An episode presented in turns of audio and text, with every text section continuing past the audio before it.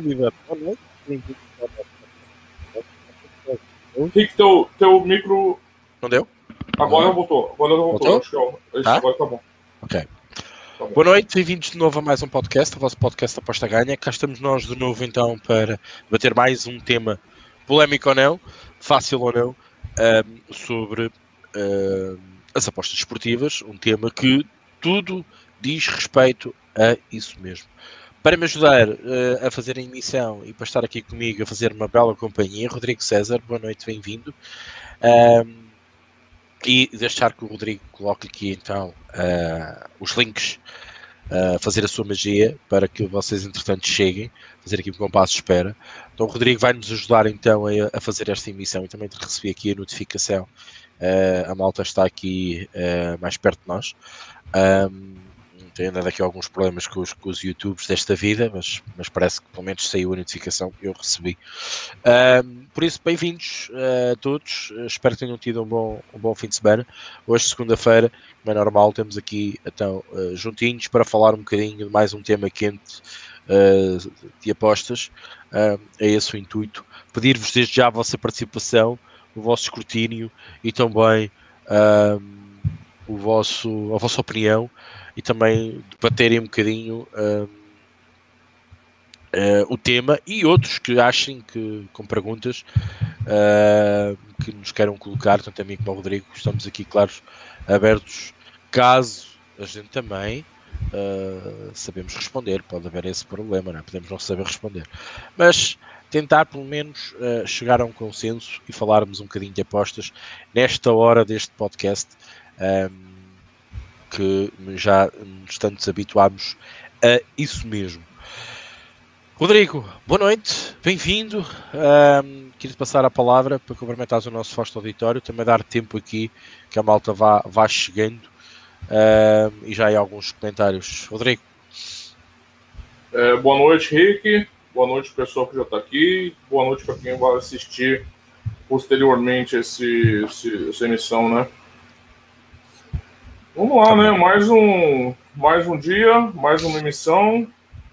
Ontem o você vê, né? Técnico de futebol vai do céu ao inferno, né, Rick? Vai de besta é. bestial, né? É, teve gente tatuando o Abel Ferreira na perna depois da conquista da Copa Libertadores. Inclusive tem um artigo no Aposta Ganha hoje sobre isso. Uma tatuagem bonita, hein? Bonita a tatuagem que fizeram. Bem feita, assim, né? É ter sido cara. E aí o Palmeiras do Abel foi passar vergonha lá no Mundial de Clubes. Né? Acabou eliminado pelo Tigres e não vai poder jogar com, com, com, com o Bayern, né? Na, na, final. O pessoal tá puto aqui com o Atlético de Madrid, que tomou um empate no, no, no último minuto também. É. Coisas da vida, coisa das apostas, né? Inclusive eu entrei no Palmeiras Abel, tinha ido no Asian 0, 1,71, achei de valor mesmo mas um jogo realmente abaixo da crítica do Palmeiras. Um pouco na direção do que tinha sido a final da Libertadores já, né? O time não, não conseguiu produzir. A fase não é muito boa, não. Agora tem a final da Copa do Brasil ainda e. Brasileirão já acabou o Palmeiras, assim, não tem mais nada. A final da Copa do Brasil que é bastante importante. Tem a pergunta aqui do Ed Carlos Souza Silva, vou responder, Rick, me adiantar um pouquinho aqui, se você me permite. Força, claro que sim. Porque ele está perguntando: vou apostar 500 hoje no Botafogo. Você vai apostar em quê, Ed? Você vai apostar 500 no jogo, mas tem que ver que você vai apostar. Eu espero que esses 500 não sejam toda a sua banca, né, Ed? Espero que você esteja fazendo uma gestão de banca. Nenhuma aposta vale todo o seu dinheiro. O que vocês acham do Botafogo hoje? Apostar no Botafogo? O time tá rebaixado, né, Ed? Foi rebaixado na última rodada, você sabe disso. É, vai jogar com alguns meninos, né? Res, alguns reservas, né? Alguns jogadores foram afastados. O Botafogo já começa a pensar no que vem, né? Não sei se. Eu sei que o Grêmio não vem bem, né? Sei que a fase do Grêmio é muito ruim, mas eu não sei se o Botafogo hoje é uma, uma boa escolha. Eu não tenho. Eu não, não, não me sinto seguro apostando no Botafogo hoje. Eu fiz uma entrada para esse jogo, até tá publicada desde ontem à noite no Aposta Ganha, que é o Grêmio over 1,5 gols. É, o Grêmio está numa fase péssima, né? Então precisa de recuperação.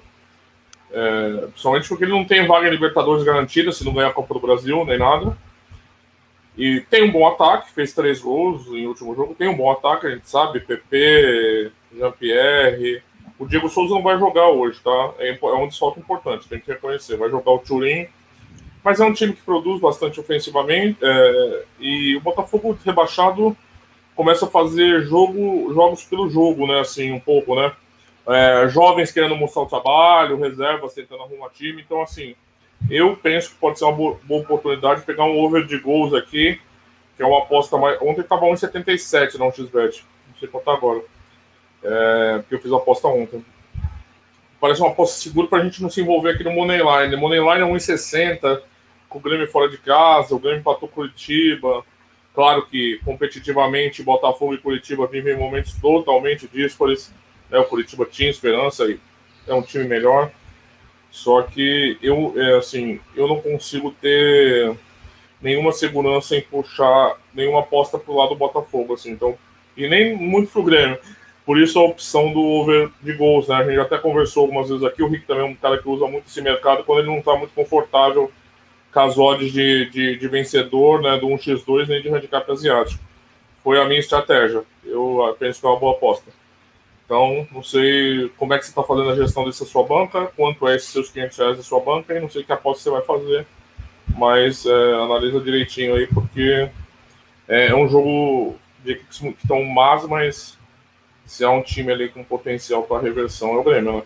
Só para responder, que o jogo é às, Sim, é claro. às 8 e ele está com essa pergunta, né? E só aposte se esses 500 for parte de uma gestão organizada de banca sua, tá? Ou então você divide esses 500 e faz uma aposta mais moderada.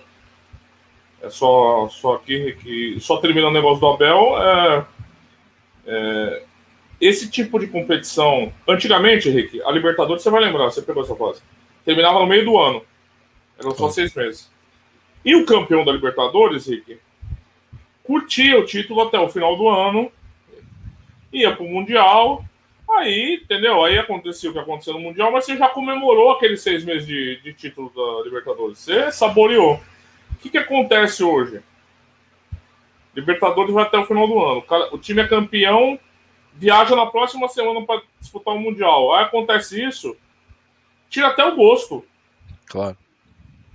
Tira até o gosto do negócio. Eu não ligo, porque eu tô com ódio no coração cada final da Libertadores. Mas é, é foda, né? Pro time que ganhou, parece que fica um gosto meio amargo. Fica um gosto amargo. O Palmeiras ganhou a Libertadores semana passada. Passou vergonha no Mundial, parece que não ganhou mais nada. Então é, é, é, é complicado essa organização, calendário né, do sul-americano é complicado, né? Pessoal, aqui tá o Jorge Carvalho vai no Grêmio sem medo. O Jefferson Daniel Grêmio leva hoje, a zaga do Grêmio é boa, realmente é boa a zaga do Grêmio. Né? Mesmo o seu Jeromel, que tá machucado, uma lesão mais contínua, né? Perdeu muito o seu Jeromel, né? E a gente consegue ver isso nos últimos jogos do Grêmio, né, cara? Desde a saída do Jeromel, é, a defesa do Grêmio tem tido uma estabilidade muito forte, né? É um time que já não consegue mais ter aquela Jeromel e Kahneman. Pumba. Que zaga, né? Melhor zaga do Brasil. Não é mais assim, mas de, ainda é uma, é uma boa zaga. É, mas me preocupa mais mesmo o nível do futebol que o Botafogo joga, né? Vi alguns jogos do Botafogo e realmente é bem feio, né? É um time bem desorganizado. Não sei se os moleques vão ajudar, que vão entrar. Vontade geralmente jovens têm, né? Mas falta experiência também. Pegando um time cascudo como o Grêmio, ainda precisando de resultado, penso que por isso a opção pelos gols do Grêmio, tá? Foi mais ou menos isso que eu fiz. Tá respondido aqui, Rick, a, o S5 lá do, do pessoal aqui pro jogo que se aproxima do Brasileirão. Bom, uh, bigodes do Rodrigo à parte. Um... Tem que mudar, né, mano? Gente, se, fica casado, a mulher dele bonita. Tá, tá, não, não precisa mais de nada. O cara já tem filho, entendeu? Tá bem. Tá, tá tranquilo. Colocou, tá com o boi na sombra, né? Como dizem. Amigo, o Jefferson disse que é bigode de policial aposentado. É, parece. Se eu meter aqueles óculos Ray-Ban, hein, Jefferson? Tá ligado? Vou parecer civil, mano, aqui. Mas quem não. Quem tá na luta ainda, quem tá no mercado, meu amigo, é uma luta todo dia, tem que se diferenciar. E a carcaça não ajuda, você tem que fazer micagens assim, mano. Rapa a cabeça, entendeu? Eu tava com aquele cabelinho vergonhoso, né, de calvo. Rapa a cabeça, deixa o bigode e vai que vai, mano. Vai que vai. Vai tentando a sorte. Bom, uh, também para Bom, dizer. português gosta de bigode, né? O pessoal brinca, né? Tradição portuguesa, ó. Homenagem a vocês. Dizem Desculpa. que sim, não faz mal. Uh, para vos dizer que o Belenenses, que o Guimarães está 1 a 1, uh, 46 minutos. Uh, vamos também olhar um bocadinho para este jogo. Uh, estar pelo menos a olhar para, o, para a marcha do marcador. Uh, desde já agradecer então os, os, vossos comentários, os vossos boas noites, uh, até a questão do bigode do, do Rodrigo. Um, e claro, lançar o mote. Rapidinho, Rick, só eu fui olhar, caiu 9 ticks o over 1,5 do Grêmio, tá 1,68. Conselho quem for faltando uma hora pro jogo, quem puder esperar um pouquinho, é um risco, né? O Grêmio pode sair marcando, mas eu esperaria um pouquinho, né? O Pedro Fernandes que o Rodrigo, em homenagem ao Tigres. Bem lembrado, hein? Versão é o Chapo. Bem lembrado, Pedro. Bem lembrado aí, ó. Homenagem ao. Se bem que aqui quem gosta do cultura mexicana é o El Louco, né? Então, eu só estou curioso. Segue aí. Um, e vamos lançar então o, o tema de hoje, Public Money. Um, eu acho que até é um tema acessível. Hoje não acho que não é um tema polémico. Uh, foi um artigo que eu também tentei uh, desmistificar muitas das vezes alguma veracidade que as pessoas então falam. É public money, é public money. A OT está a baixar porque isto acontece assim, porque está a ser assim, porque está a ser acolá. Uh, e as coisas não são, não são assim. Ou pelo menos há coisas que nós não temos noção de como é que elas são. Um, eu acho eu acho que uma das principais dos principais problemas em que nós temos é uh, de ter a consciência exata de que se uma odd cai uh, é porque há uma grande, um grande volume de dinheiro a entrar ali. Uh, estamos a falar de, de tiques, muitos tiques. Nós não sabemos uh, que realmente aconteceu. Nós não sabemos se foi mesmo uh, chamado public money, uh, nós não sabemos se foi uma entrada num sindicato, nós não sabemos se foi a casa que mexeu a linha. Agora, nós temos alguns, uh, algumas defesas, algumas, algumas características que nós podemos associar ou não. Bem, eu não vou uh, ir muito a fundo nesta questão, uh, porque o artigo está explícito uh, e está dividido por tópicos para que vocês também percebam uh, e, e, desmistifiquem cada um dele, de, desse, desses tópicos. A questão aqui é nós podemos nos centrar e agarrar em algumas, algumas nuances que o, que o mercado nos diz, independentemente de sabermos a, a, o real ou, ou a, a, aquilo que realmente aconteceu. A questão é que podemos nos agarrar a alguns, alguns padrões, muitas das vezes vamos, vamos apanhando no mercado com a nossa experiência. Bom, public money, um exemplo claro e rápido de public money. Vamos imaginar que nós temos o Benfica a jogar. Hoje, hoje não é um bom exemplo, ok? Não vamos falar do Benfica. Vamos falar de Sporting. Vá. O Sporting a jogar com, com outro clube qualquer, inferior, a jogar em casa, e a odd situa-se ali a 1,60, 1,70 por aí. Bem, normalmente uma hora, uma hora e meia antes do jogo, uh, nós vemos aquela, aquela odd a cair, digamos, uh, consideravelmente. Vamos imaginar que deste um 60 para um 55 ou para um 60, vá, vamos 10, 10 ticks ou mais, 15 ticks, vamos, vamos esticar a corda. Obviamente que muitos apostadores que existem no mundo, não só em Portugal, uh, e, e, por norma usam casas, neste caso, uh, do, do, tipo uh, de retalho, vou falar daquelas casas que não são providers de odds, são casas normais, que têm o seu provider que, que os alimenta às odds. Um, e se nós repararmos que naquelas casas, e há muitos sites que vocês podem ver isso, que estão a começar a cair, e sobretudo nessas casas, nós podemos chegar a uma conclusão, volto a dizer, empírica, de que é o public money entrar ali naquela odd. Há vários exemplos, mas acho que este é muito, é muito usual e acontece muitas das vezes. Um, porquê? Porque o apostador recreativo, uma hora antes do jogo, senta-se no sofá, uh, ou está no café, agora não, mas terá que ser mesmo no sofá, uh, e dizer, vai dar o Sporting contra o Cascalhense de Baixo, por muito respeito que o Cascalhense de Baixo tenha, mas o favorito é o Sporting. Então, vamos colocar uma moeda ou vamos agarrar no, na, na odd do Sporting e vamos amassá-lo e vamos apostar no Sporting. Não vamos discutir se a linha está certa, se não está, se é preferível apostar no handicap e mexer no handicap. Não, vamos fazer as coisas muito simples. Essa odd cai naturalmente, porque aproxima-se a hora do jogo, muitas das vezes até já sabe os 11, eh, para aquele apostador, para além de ser um bocadinho recreativo, uh, é, um, é um adepto do Sporting. Se podia ter dúvidas se o Sporting ia jogar com A, B ou C ou D que podia mexer ali um bocadinho na, uh, no seu coração de adepto porque para ganhar ou não, depois do, do 11 inicial uh, tem mais certezas ainda, então faz a aposta para colocar mais uma emoção no jogo. Isto é um exemplo uh, de public money mais, uh, mais usual que pode haver. Significa que todos os apostadores acham que o Sporting continua a ser favorito, vão buscar aquela odd, não vamos, não vamos entrar pelo caminho se, se tem valor, se não tem valor, se é fera, se não é fera, não interessa. Vamos, vamos por massas, ok? Vamos por massas. E então aquela odd 10, 10, está, a gente costuma dizer, o chamado public money. Agora vou usar um aviso, aquilo que eu acho que vocês devem ter noção. Muitas das vezes as odds caem uh, por tentativas de, de, sindicatos que colocam as linhas uh, a cair fortemente. Como é que nós podemos ver isso? Ou ter alguns indícios disso? É quando, por exemplo, numa casa asiática que tem um grande volume de dinheiro disponível para apostar, cai. Mas, entretanto, uh, as casas europeias Bet365, whatever, um XBet, não sei o quê. Se bem que o XBet é uma casa não um pouco de referência. Acho que aquilo é um bocado escalado que aquilo existe.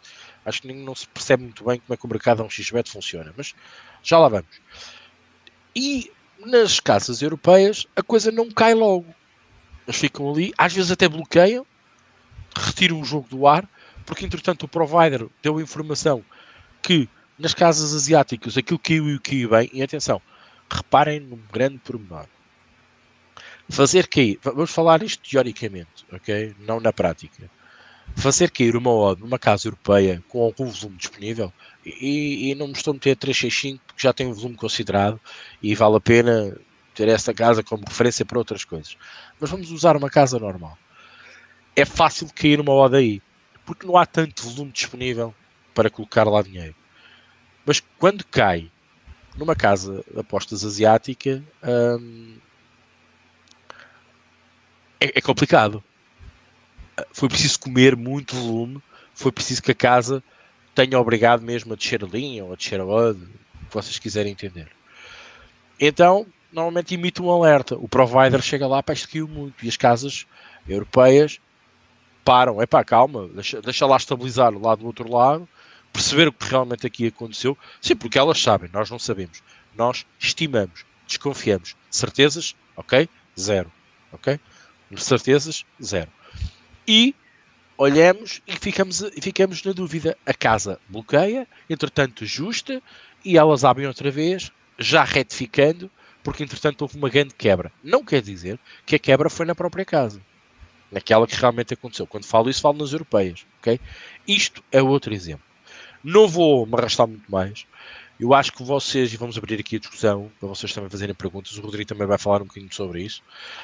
Um, eu acho que vocês têm que ter noção, e, e, e, só dar mais chega, é uma coisa muito principal e aquilo que eu tenho visto mais acontecer, que é, nas casas uh, market makers, das casas que, que, fabricam as odds, vamos chamar assim, na brincadeira, um, muitas das vezes acontece uma coisa muito engraçada que é as odds não descem.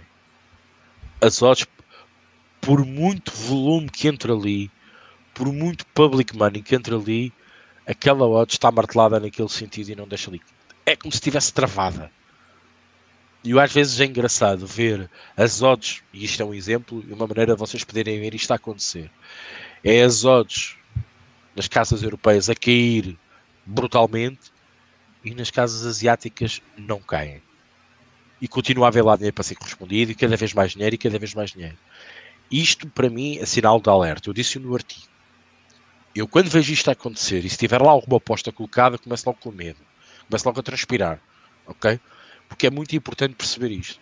Se a casa não baixa e o volume cada vez está maior, e há certos sítios que vocês conseguem saber o volume, o dinheiro disponível para ser correspondido, vocês têm que alertar. Significa que alguém trancou aquilo ali. Ou a casa, ou um sindicato, ou vários sindicatos, whatever, não me interessa. Não me interessa descobrir o porquê. Interessa-me é que eu, se deteto um sinal destes, eu afasto-me. Eu afasto-me porque isto vai-me fazer transpirar. Porque significa que aquilo não pode mover dali. E se não pode mover dali, eu provavelmente as casas têm sempre razão. E se eu fui naquela linha, eu muito provavelmente não vou ter uma CLV a meu favor e vou ter outro problema. Provavelmente a aposta vai ser perdida. E começo logo a transpirar. Pode acontecer uma aposta green? Pode. Posso ter uma boa CLV? Claro que posso. Mas, mas, posso ter sérios problemas de a odd não mexer dali. Sobretudo quando falamos de casas que uh, fornecem odds ou que ditam a lei do mercado, podemos assim chamar. ok? Mas isto, mais uma vez, e para dar a minha modo de conclusão sobre o tema, tudo meramente especulativo, tudo meramente indicador, porque, como eu disse, provas concretas, zero. Nós podemos absorver o mercado e tentar entendê-lo até um determinado ponto. A veracidade do mercado ninguém a tem. Muito dificilmente alguém consegue ter esta veracidade. Porquê? Porque nós, maior parte das, das vezes, ou na grande parte das vezes, não sabemos o que realmente fez mexer aquela odd. Qual foi o volume? Que volume é que está disponível? Há, há sítios que está para ver, há outros que não dá para ver. As casas europeias, a maior parte delas não dá para ver. A única coisa que dá para ver uh, é, é, é, o máximo, é o máximo de apostas que aceitam por, eh, por, por jogador, ou, ou por, no caso, por vocês apostadores. Porque, por exemplo, para mim, Uh, podem me deixar apostar 450 euros, ao Rodrigo só deixam apostar 250, ou 20, ou 25. Porque é normal que isso aconteça. Porque o Rodrigo é muito mais assertivo que eu. E, e eles arriscam perder dinheiro uh, e comigo já me deixam apostar mais porque sabem que eu não sou tão bom. Isto acontece, ok? Mas isso não quer dizer que seja o tamanho ou o volume daquela linha ou uh, odd que está disponível, ok? Esta é a minha, a minha ideia. Rodrigo, desculpa, já me alonguei um bocadinho. Não, tranquilo, Rick, é normal, é pro debate mesmo. É, eu vou só fazer aqui um, aquela primeira, tá, primeira parte, né? Depois eu dou uma lida nos comentários, tá, Rick? Para não quebrar, quebrar a linearidade aqui da conversa no meio. É, o artigo é muito bom, né? Primeiro, salutar aqui o fato que a gente tem falado muito em mercado nas últimas emissões. Né? Mercado para lá, mercado para cá, mercado para lá. Mas tem falado como uma entidade e hoje há uma. Né, nesse artigo você desdobra um pouquinho esse conceito mais amplo e geral de mercado. Né? É, mercado não é uma coisa só. Né? É, você começa até. Tudo é public money, né? É o que a gente já veio discutindo aqui. É difícil você é, separar analiticamente é, forças intervenientes num fenômeno tão agregado assim, né? O mercado é a expressão de um movimento geral, né? Mas o que compõe esse movimento geral, né? Nesse artigo você já começa a destrinchar um pouquinho, né, o, esse tipo de questão, né? Acho também importante aquela quando você fala daquela associação que existe, né, entre qualquer movimento de odds né, a entrada de dinheiro significativo em determinado mercado, em mercado X, né? É, aí você fala muito, você começa com os apostadores recreativos, né? É, que podem conformar o mercado, mas não teriam uma inteligência suficiente para que esse movimento fosse relevante para nós apostadores, né? Esse, esse dinheiro que está entrando aqui não vale nada, né, analiticamente para mim. porque ele não diz nada. Né? A pergunta sempre é essa, né? Que aquilo está dizendo, né? Então, esse ponto também fica bastante claro. E aí você vai entrar no dinheiro que, na sua opinião, importa, né? Que é o as, as Sharp Money, as entradas Sharp, né? Dos market makers, que são as casas de apostas relevantes, né? E até acho curioso aquele que às vezes a, a, a, as casas de apostas europeias, eu chamo de europeias, tá? Para que majoritariamente 99% delas estão na Europa. É, às vezes elas, elas, elas replicam as odds, os movimentos das odds observados no, na, nessas casas chama, que você chama de market makers, sem, na verdade, racionalizar muito o processo que está acontecendo, né? É simplesmente uma replicação, né? Então está acontecendo ali, eu confio em quem faz aqueles movimentos, logo eu vou replicar aqui. E geralmente isso acontece muito, a gente observa reações de cadeia nas casas de apostas. E obviamente é, não é porque essa informação relevante chegou em todas as casas de apostas, é uma coordenação que ela segue o mesmo movimento, ok, né? É... A grande questão para mim aqui é o seguinte, né? Quando a gente, você fala de quem entende de mercado, né? Como a gente é capaz de distinguir movimentos relevantes, movimentos irrelevantes, e isso tem um caráter preditivo para você fazer sua aposta.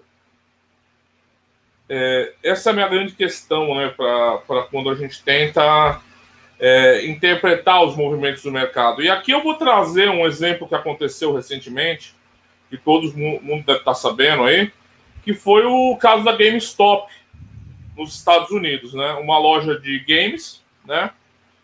É, dizem os analistas uma loja quase fadada à falência a médio e longo prazo, porque a gente provavelmente vai ter no futuro a maioria dos jogos no, digitais, ela é uma loja física e em dois meses as ações dela saíram de 25 dólares para 500 dólares. O que, que aconteceu? Existiam muitos fundos com essas ações que estavam vendidos. Aí quem quiser depois se... Eu também não entendo muito. É, quem quiser se informar um pouquinho disso, pesquisa, né? Eles estavam vendidos nessas ações é, numa operação que eles projetavam a queda dessas ações e essas ações subiram milhares de vezes. É, teve fundo que teve prejuízo bilionário por causa disso, né? E aí eu te pergunto, né? O que, que o mercado disse aqui? Qual que é a verdade do mercado nesse caso? O mercado foi um simples joguete. Os caras se organizaram no Reddit e fizeram o que eles chamam nas ações de short squeeze, né? Eles fizeram o movimento do mercado para essas ações subirem de forma consistente e acabaram quebrando diversos investidores, fundos de ações, etc., manipulando o mercado. E isso é constante até. Eu via descobrir que isso é mais, é mais normal do que a gente imagina. Agora, qual é a pergunta? Esse movimento do mercado não tem correspondência nenhuma, fundamento nenhum dessa empresa. Aqui, a minha, minha metáfora é o jogo o evento desportivo e as odds. Não tem racionalidade nenhuma presente nesse movimento do mercado. Agora você imagine quem estava olhando o mercado para comprar ações. Você imagina quem olha o mercado para fazer apostas. E eu digo mais: se fundos bilionários caíram nesse tipo de estratagema, quiçá o pequeno investidor, e aí eu falo do pequeno apostador. Qual a capacidade das pessoas de interpretar o mercado? De saber qual o dinheiro inteligente, qual o dinheiro burro. De acompanhar a série V em casa de apostas que importa para pautar suas apostas. Para mim, isso é uma névoa. Mas é uma névoa que deixa o apostador mais cego do que ele estava cego antes. deixa o apostador mais, com mais dificuldade do que ele já tinha antes. Se é difícil você apostar e ser consistente com base na teoria do valor, apostar e ser consistente com base de interpretação de mercado, para mim é muito mais difícil. Porque a teoria do valor você tem um fundo correspondente na realidade, né? O mercado não. O mercado você está sujeito a isso daí. Você está sujeito a movimentos que você não compreende, a direções que você não sabe que vem e a diversos processos que não são inteligíveis, que às vezes não são compreensíveis. Eu não digo nem que a pessoa está errando ao olhar aquilo ali. Eu digo que aquilo não é interpretável. Pelo menos interpretável a ponto de servir como um preditor de um evento esportivo. Ora, se nesse raciocínio o dinheiro que importa é o sharp money, são dinheiros de apostadores relevantes, né? Tubarões, como se convém dizer. Como os tubarões chegaram às apostas dele? Seguindo o mercado? Entra num looping. Você entra num looping, na minha opinião, que você, não, você chega num ciclo sem fim.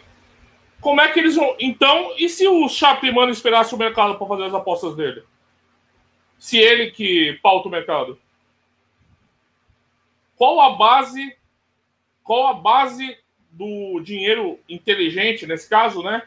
qual a base do dinheiro inteligente que muita gente, que os analistas de mercado vão seguir aqui para tentar se orientar, para fazer uma aposta? Qual é a base que esses caras fazem as apostas inteligentes deles? Não é o mercado. Ora, se eles faltam o mercado, eles não podem estar seguindo eles mesmos. Né? São fundamentos. Aí eu não sei se eles têm tipos de contratado, se ele tem base de dados, se ele tem um computador com uma casa inteira para produzir odds. Não sei. O fato é, eles fazem as apostas, o dinheiro inteligente, se é que ele existe, ele faz as apostas deles com base em fundamentos, não no mercado. Né? Porque senão você acaba numa redundância sem fim. Então eu acho que a resposta disso ainda é a atividade do apostador continua presente, né? É, continua presente até mesmo em quem baliza o mercado, né? Como eles conduzem os mercados. Será que não valeria a pena, então, a gente perder mais tempo em tentar melhorar os métodos que são capazes de analisar fundamentos e fazer boas apostas do que ficar tentando interpretar um universo que é ininterpretável, ou então que mesmo, vamos supor que uma pessoa consiga antecipar alguns movimentos de dinheiro inteligente. É, é, estatisticamente significante o volume de apostas que você vai ser capaz de captar para construir sua atividade como apostador? Né? Como é que você vai. Quantas vezes você vai conseguir fazer isso? Com a acuidade suficiente para que isso seja relevante? Né? Quantas vezes você vai conseguir interpretar direito o mercado? Né? Quantas vezes você vai se sentir confortável para fazer uma aposta com base tipo, desse tipo de análise? Né? É um volume suficiente para você se considerar um apostador ou ter maiores interesses dentro das apostas? Eu penso que não. Né? Eu penso que é estatisticamente irrelevante. É mais ou menos como pessoas que pegam erros, né? Eu vejo muitas vezes nas redes sociais de apostadores e grupos. Ah, eu peguei o erro das, o, da casa de apostas. Ah, olha o erro. A gente já discutiu isso aqui, né? Mas eu digo aqueles erros mesmo, os erros conceituais, né? Alguém pode, realisticamente, se dizer um apostador só apostando em erro de casa de apostas, você vai fazer quantas apostas por ano? Cinco? Três? né? E nem sempre esses erros, você vai ter apostas anuladas, né? Às vezes, algumas vezes elas anulam, né, Rick, hoje. Então, assim, eu acho que o volume também é muito importante, né? E aí eu volto naquele caso da GameStop, né? Quem é, é o negócio do, do Atman, né? Que eu gosto muito do Atman. Quem vigia os vigilantes, né? Quem pauta os Sharks? Quem é o Shark Money? Como ele se orienta? Será que não é melhor a gente tentar entender os processos pelo qual o dinheiro inteligente decide suas apostas ao invés de tentar antecipar e distinguir no meio do mercado aquele oceano, você tem. Porque eu, eu vejo muito metaforicamente o mercado como um oceano, e até a sua descrição ali são correntes correntes marítimas. Então você vai ter várias correntes ali, confluentes ou não, que conformam aquele oceano. Então, para mim, é muito difícil você tentar interpretar a corrente relevante ali. Né? É, para mim, a solução continua sendo é, você tentar se pautar para melhorar o processo de tomada de decisão, de forma a se aproximar desses caras que têm uma tomada de decisão muito boa, né? Porque se, se os analistas de mercado querem descobrir para onde os caras estão indo, é os caras são foda. Por que os caras são foda? A pergunta que fica. Né? Não é seguir no mercado. Não foi seguir no mercado que eles ficaram foda. Se eles balizam o mercado, eles não seguem o mercado. Assim, não de forma tão relevante. Né? Se eles tentam anteci se antecipar ao mercado. Então eu penso que tem essa dificuldade de escolamento da realidade e a gente está seguindo é, processos e mecanismos que a gente não compreende, né? Conheço economistas tarimbados que não conseguem interpretar muito bem, tem uma dificuldade enorme. Até um motivo de piada, né? Que o pessoal faz muito de economista analisando o mercado. Uma semana depois, nada mais vale. Né? Nada mais vale. E nas casas de aposta também, eu acho que isso é, é, é muito difícil identificar é, e você fala isso, né? Nunca saberemos a verdade do movimento daquelas odds. Tá uma frase bem forte até no. A dificuldade. Que tá, tá posta ali a dificuldade, né? Veja, eu não estou fazendo até esse contraponto ao artigo. O artigo faz essas ressalvas, né? Eu estou fazendo esse contraponto a uma visão de analista de mercado que parece que se a gente passar uma hora aqui discutindo falando de mercado, a gente não precisa mais falar de método. Não precisa falar de como estudar um jogo, como encontrar hora de valor, como analisar um campeonato, como se especializar. Não precisa mais falar, o mercado basta. Mercado autossuficiente para a gente apostar. Eu não penso, eu acho, eu vejo uma dificuldade, né? É, na identificação, né? É, eu acho que até não existem ferramentas capazes e o mercado financeiro, que é um mercado muito mais consolidado, com muito mais gente analisando, e com muito mais ferramental, porque a gente sempre rouba. Isso eu sempre repito aqui. Apostador rouba a teoria dos outros, adapta mal e porcamente e vamos pro pau. E eu entendo, isso não é uma crítica. Só que isso traz problemas metodológicos quando você faz isso. Porque não foi desenvolvido de base no nosso universo, não foi desenvolvida com base em algum objeto específico. Você traz, transpõe tenta fazer o melhor possível. Não é uma crítica. Até apostador de teoria do valor né, também é uma, são coisas trazidas de outras áreas. E se nem no mercado financeiro os caras estão sujeitos a ser manipulados por grupos que você desconhece a atuação e que manipulam o mercado a ponto de que quase quebrar fundos bilionários, com os melhores economistas à disposição, os melhores analistas, os melhores bases de dados, etc, etc, etc. Cada fundo tem 500, tem 10 especialistas para cada área. Então você imagina as apostas esportivas com esse buraco negro que a gente pode chamar de mercado, né? Um negócio totalmente aleatório e difícil de identificar.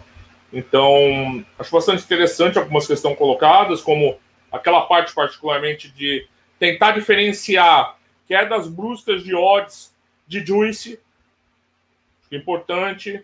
Embora eu acho que quando há um ajuste por Juice ou por Vig, como o Rick fala, a magnitude do movimento é diferente, né? É, é, mais sutil, né? Me parece que a magnitude, quando a gente está falando de, de juice, quando a gente está falando de outros tipos de movimento nas odds, né? É, também a questão das casas, eu acho importante ter essa diferenciação. Eu acho que cada casa também diz algo, né?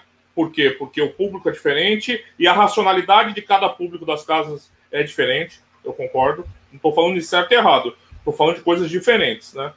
Então, algum. Eu acho que a grande contribuição do artigo é, é destrinchar, né? Esse conceito amplo chamado mercado acaba sendo um pouco. Vamos lá, beleza, vamos mergulhar aqui. E, para mim, quando mergulha, fica pior. Fica mais difícil. Então, foi mais ou menos a que eu tenho para falar. Posso ter deixado alguma coisa, mas é, é isso. Bom, Rodrigo, acho que o Rodrigo disse, disse, disse praticamente tudo uh, e concluiu. Há uma passadinha no microfone, Rick, por favor. E agora? Tá bom? Tá bom, tá melhor. Tá, tá. Um, o Rodrigo disse praticamente tudo. Um, de facto, uh, perceber o mercado não é, não é tarefa fácil. Uh, quanto mais mergulhamos nele, mais confundidos, confundidos podemos estar, mais dificuldade podemos encontrar. Uh, aqui a questão é sempre uh, de tentar salvaguardarmos a nós apostadores. era aquilo que eu estava a dizer. Eu se vir o mercado trancado, fico a transpirar. Ok? Eu se vir um public money entrar, pelo exemplo que dei, eu, eu fico tranquilo. Baixou, até me ajuda. Vamos imaginar que o Rodrigo falou aqui de CLVs e que não podemos andar sempre atrás disto. Eu também concordo um bocado. A CLV não é a verdade suprema das apostas hoje em dia. Ela é um grande indicador e se quanto mais batermos as CLVs, mais próximos estamos de um resultado positivo. Disso eu não tenho dúvida. Agora que não é a, métrica ideal para ganhar apostas, não, é como o Rodrigo disse, a gente não pode esquecer, para trás é preciso um trabalho para lá chegar. Um, até porque também só se bate CLVs se realmente aquilo que nós pensamos e aquilo que nós consideramos ter valor vai perder valor durante, durante um espaço de tempo porque toda a gente está a ver valor no mesmo sentido e aquilo realmente não tem que estar àquela hora, tem que estar bem mais baixo porque a probabilidade é outra.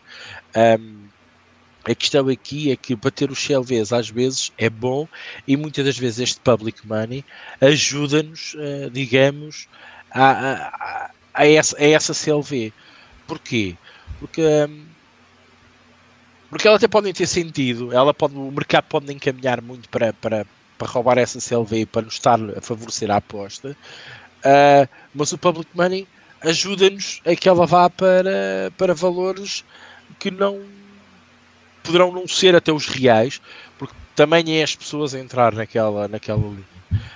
Um, e isto vem dizer aquilo que o Rodrigo diz. Muitas das vezes o mercado uh, é preciso entendê-lo, é preciso respeitá-lo, claro que sim, uh, é preciso um respeito enorme perante o mercado, porque nós temos que perceber ou tentar entender uh, o que é que ali se passa, porque é que o mercado está assim, porque é que as odds estão assim, o porquê de tudo, mas também não podemos deixar que ele nos domine. Uh, ou que nos afaste de uma aposta, ou que nos aproxime de outra, ou então que nos, digamos, uh, nos faça iludir por uma determinada aposta só porque o mercado está a acompanhar, neste caso, uma CLV. É preciso um, diluir um bocadinho os conceitos, mantermos a nossa postura como apostadores, mantermos o nosso método de análise, a nossa teoria de valores, a nossa modelização, o que vocês tiverem da maneira como vocês trabalham as vossas apostas, e sim depois perceber o mercado e tentar olhar para o mercado para algum dos indicadores que escrevi no artigo e que disse aqui. É importante olharmos para ele. A partir do momento em que fazemos uma aposta, nós estamos 100% dispostos e só há duas probabilidades, ou ganhamos ou perdemos, ou até podemos ficar voidados, depende da aposta que temos, é? mas no máximo, no máximo, uh, temos uh, três hipóteses, é? ou meia ganha ou meia perdida, como vocês quiserem. Não há muitas, uh, muito mais hipóteses a partir do momento em que fazemos essa aposta. Ou assumimos a perca antes do jogo acontecer, ou deixamos rolar e até podemos ter sorte, ou deixamos rolar e vamos perdê-la.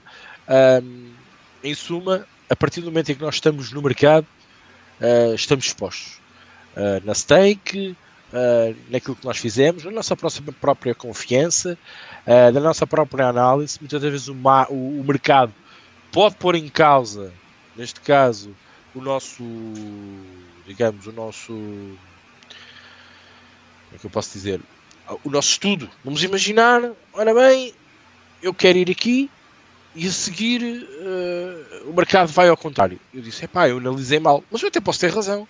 Por isso, isto não pode pôr em causa nada. Temos que estar sempre a olhar de uma maneira centrada, uh, neste caso, nas, nas, nas, apostas que fazemos, porque o mercado é preciso respeitá-lo, é preciso entendê-lo, mas uh, não mais do que isso. Não nos pode fazer, mais uma vez, ir a favor de uma aposta, ir contra uma aposta, não a fazer. É preciso termos e estarmos equilibrados quando entramos no mercado. Rodrigo. É, não, só para fazer uma ressalva, né? Ignorar o mercado nunca. Se eu fiz uma entrada, né? Que eu considerava de valor, fiz a minha aposta. Vou lá olhar e teve um movimento diametralmente oposto. O que, que eu vou fazer, eu como apostador? Eu vou refazer a lição de casa. Eu vou ver se eu errei, se eu deixei passar alguma coisa. Refaço a pesquisa atualmente. É, então, eu não, eu não estou dizendo que o mercado não diz nada, né? Eu só vejo a dificuldade de tomar ele como uma entidade racional capaz de dizer coisas para te ajudar a apostar melhor. É, fazer, ou fazer suas apostas. Né? Só isso. Rick, eu vou passar aqui, pro, você me permite, para os comentários, tá bom? Tem Sim, vários comentários bons aqui. A gente usa esses últimos 15 minutos para repercutir os comentários. É, boa noite da Norte, Grande da Norte. Marcos Vicente, boa noite. Jefferson já tinha lido o comentário. O Alexandre Neves. É, Marcos Vicente, desilusão da noite Atlético de Madrid, é, quebrou muita gente, né? Roberto Carlos, aposta esses 500 amanhã no Paz de Ferreira, é melhor. O Pedro Jali, Alexandre Paiva, boa noite. André NS, boa noite. Jorge Carvalho, boa noite. Ele vai Grêmio sem medo. É, galera da Norte, sem comentários sobre o God. É complicado. O Del Mundo de Francisco Del Mundo, grande Chicão. Só apanhei 1,57 quando digeste agora. Odds português. Não tá mal, não pensando em Portugal, né? Pedro Antunes, drop em odds, basta um tubarão entrar com, com stake a sério, odd cai.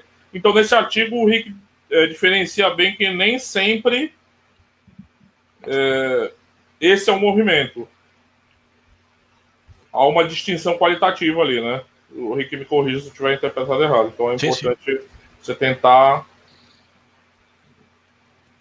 é, se cuidar nesse aspecto. O da Norte do poço, né? Se o poço for, não for fundo, é o cai. Mas Você usa essa metáfora, por sinal, no artigo, né? Você usa é. essa metáfora do poço. O da Norte Rick sempre acertando sobre temas interessantes. Pedro Povo, o grande Pedro Porém da NBA. Pedro é especialista em NBA aqui. No Mega. Boa noite, boa noite, Lázaro Pereira. O Miguelinho, já coloquei, o professor, já coloquei a mensagem dele aqui, já destaquei. Ele disse que Pedro Porém True, muitas vezes encontro linhas no mercado da NBA que pensam assim: esse spread não pode estar certo. As casas sabem algo que eu não sei. O André Zeferino da Boa Noite. Lázaro Pereira, eu entrei no Atlético durante a tarde, vi a hora de subir, logo vi que tinha feito uma entrada não muito boa. Achei que ele ia ser menos católico, para falar. Eu já coloquei o comentário do Miguelinho aqui. O público imune estava tudo do lado dos Chiefs, no entanto, quatro apostas entraram de sete dígitos nos Bucks, inclusive do Meister Mac. Esse cara é famoso, ele sempre faz umas apostas muito loucas, né? Já tem uns artigos sobre ele no Aposta Ganha, ele é muito sinistro, né? O André Zeferino diz: o jogo do Atlético pode ser um exemplo? Eu já vou passar para o Ricardo. Rick, é, as perguntas que eu estiver lendo, se quiser responder, preste atenção, por favor. Aí o Miguel complementa que a linha não mexeu mais nos três últimos quatro dias da Norte. Penso que há uma regulação das casas no movimento das ordens, para evitar que essas entradas altas que aparentam um padrão influenciador alterem o que realmente o mercado espera. É uma questão por comentar aqui, né? Se há uma coordenação das casas, né? Eu, não é uma questão de coordenação. Reparem, se no mercado asiático ela cai muito, é, é normal que no mercado europeu, que é um mercado com, com, com um poço menos fundo, uh, que, que, gera alertas. Quer dizer, o provider, normalmente essas casas têm, alugam e compram um, quem lhes fornece as odds. E, e, esse provider diz assim: epá, houve ali uma grande quebra, vamos parar aqui pela coisa, né? vamos, vamos ver o que é que aconteceu. E, e, vocês continuam a ver, e vocês estiverem a monitorizar o mercado e a ver em todas as casas, vocês veem, por exemplo, na SBOBEP, na Pinnacle, as odds continuam caíram, mas continuam abertas, mas muito provavelmente, se a queda for barbaruta muito grande, vocês vão ver casas europeias que as odds fecham ali durante um minuto, 5 minutos, 10 minutos, enquanto, por exemplo, as odds andam a flutuar muitas das vezes na Pinnacle. Quantas vezes é que não acontece? Um, não há uma parceria entre casas, esqueçam. Não, há um ajuste direto, porque o provider que fornece as, as odds para as casas de apostas de, de retalho, as casas singelas, uh, elas também estão a olhar para o mercado porque também prestam um serviço. Uh, reparem, eu sou uma casa de apostas de retalho, eu contrato um provider, o provider adormece e deixa-me aquela odd a, a 2,20 e vem um shark e vê que eu não ajustei e, e, e vem-me roubar dinheiro. É, eu vou chegar ao pé do provider e dizer: Olá, vocês andam a dormir, porque é que vocês não fecharam? Porque é que vocês não deram indicação ao meu servidor, à minha página, para fechar a odd? Enquanto não soubessem o que estava a passar na, no, no, mercado asiático, se não soubessem o que estava a passar no mercado, é, é, o que elas sabem, elas sabem, nós não sabemos, mas elas sabem. Por isso não há um compadrio entre elas. Há, uma coisa que é natural, quer dizer, se cai no asiático abruptamente, que tem um, um, um poço enorme, com um fundo enorme, quer dizer, muito mais rápido cai nas europeias. Elas, para se protegerem, fecham, não deixam comer mais ninguém. Entretanto, vamos imaginar que a Watch estava a 2 e já está a 1,50 um ou 1,30 um numa asiática e elas vão abrir a 1,30. Um a mim ninguém rouba, ok? É, mais ou menos, eu vou usar uma metáfora científica, se me permite. Você tá na rua e passa alguém gritando, pega ladrão. Você segura a tua carteira no bolso, né? Claro. Você segura a carteira no bolso. É. O Pedro Antunes diz uma expectativa implícita dos oddsmakers e a odd move em função de acontecimentos, mas as casas conhecem os grandes apostadores. Se houver uma entrada com força a sério do sindicato, a odd mexe mesmo. Pois é. Olha só, você falou um negócio interessante, né? Ele diz: a casa dificilmente perde, é justo juice, é um negócio como qualquer outro. Tem toda a razão. Só aí você falou quatro variáveis que estão influindo em odds no que a gente chama de mercado. Agora você coloca um apostador olhando isso. O Fernando Pardal, mas numa bolsa de apostas já não é assim? Os limites por aposta são iguais para todos? É, em tese, numa bolsa de apostas, o limite é o que está dado, né? Ali é o, é o dinheiro que está no mercado, né? É, no MIGA, nas divisões mais baixas, os campeonatos mais marginais, que encontram-se mais valor, porque os Sharks não entram, são eles que movem as linhas. Basta ver que o público money faz baixar, baixar as odds. E basta entrar num um Shark do outro lado da linha, aí que eles alinham no sentido contrário do público money. O Rui Dias aqui fala muito da GameStop. Existia um float de 147%, ou seja, 147% das ações vendidas disponíveis, que não é sustentável. A WSB soube entalar alguns hedge funds, 9 mil milhões de prejuízo. Boa noite, boa noite, Rui.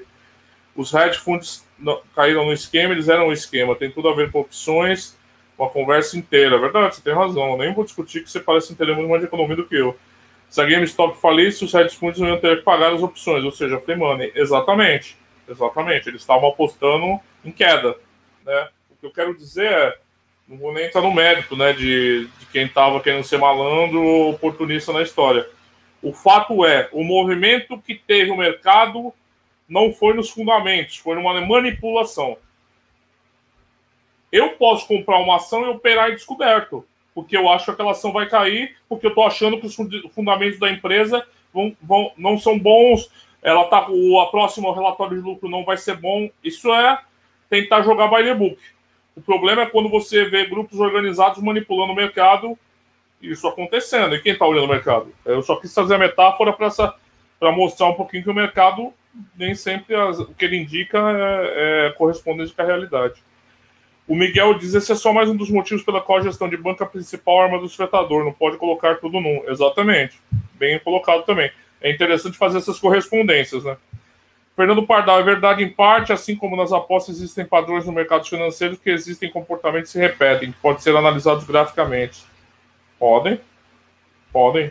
O problema é falar, é, tem, é, é falar o que, que esses movimentos dizem. Identificar movimentos a gente pode.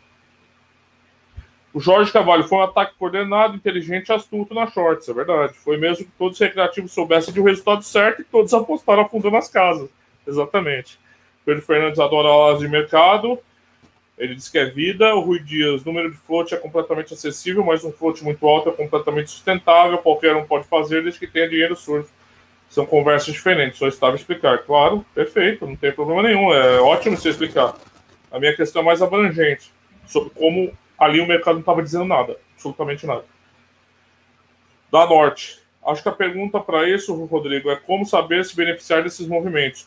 Então, a pergunta é essa. Só que eu acho que é, é quase impossível você interpretar os movimentos a ponto de se beneficiar desses movimentos.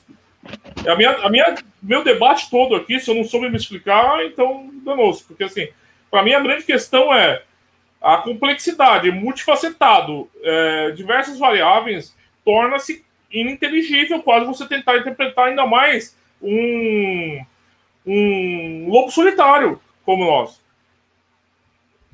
Essa é a minha questão.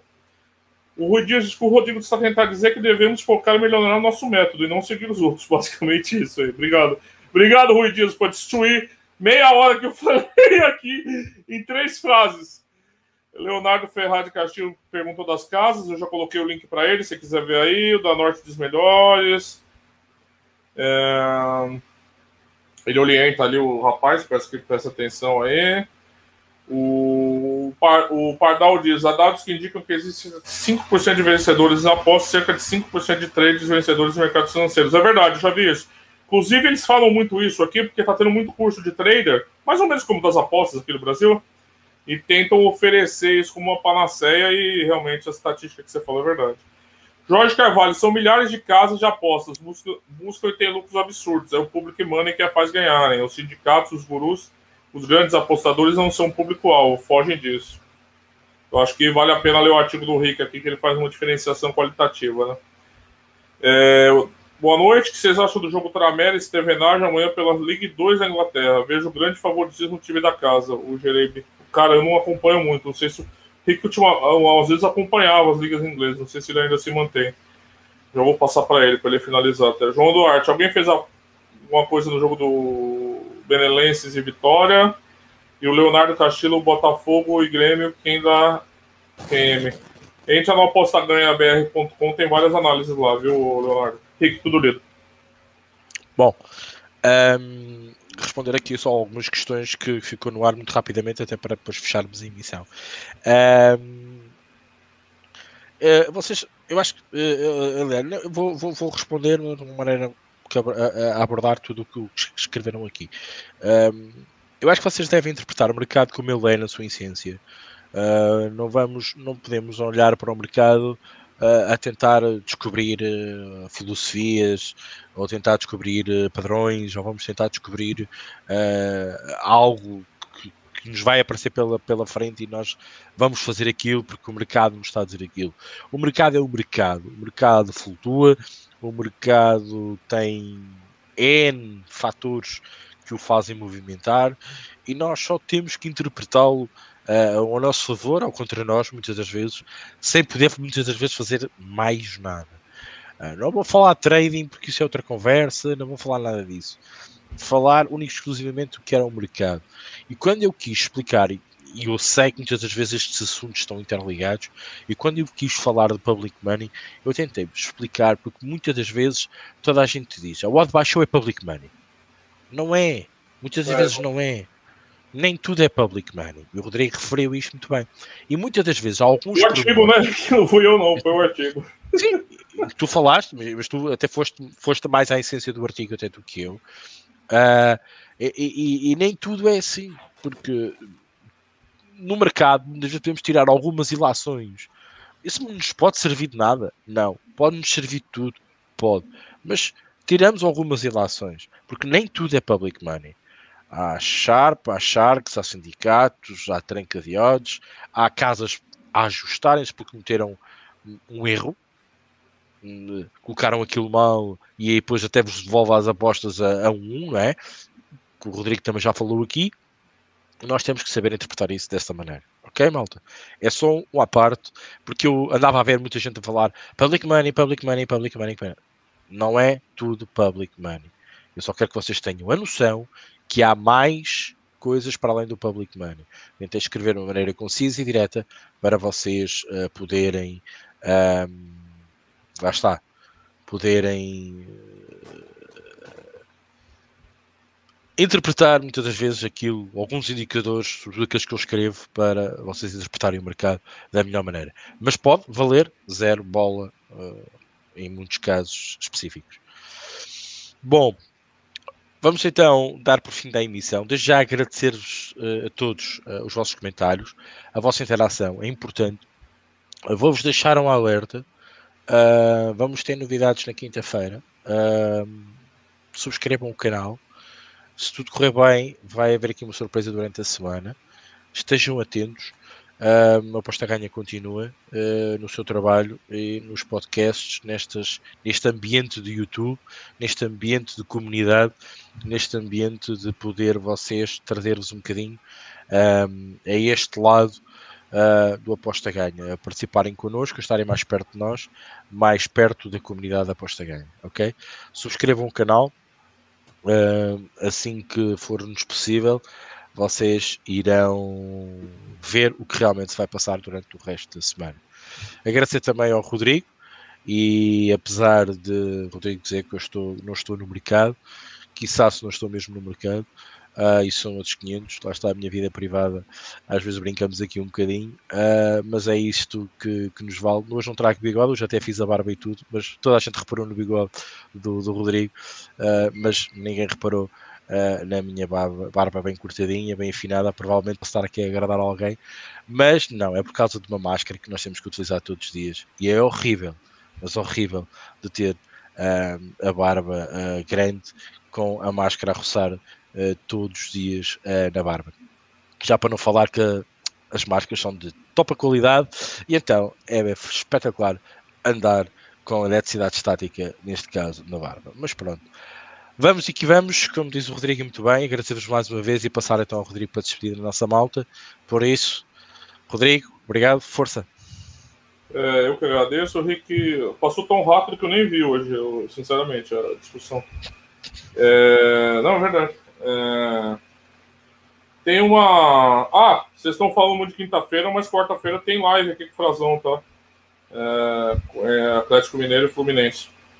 É, então é isso. Tem uma última pergunta aqui, uma última questão do Marcos Godoy que ele fala: vocês jogaram para o FIFA? Hoje está crescendo muito, com bastante grupos sweeps.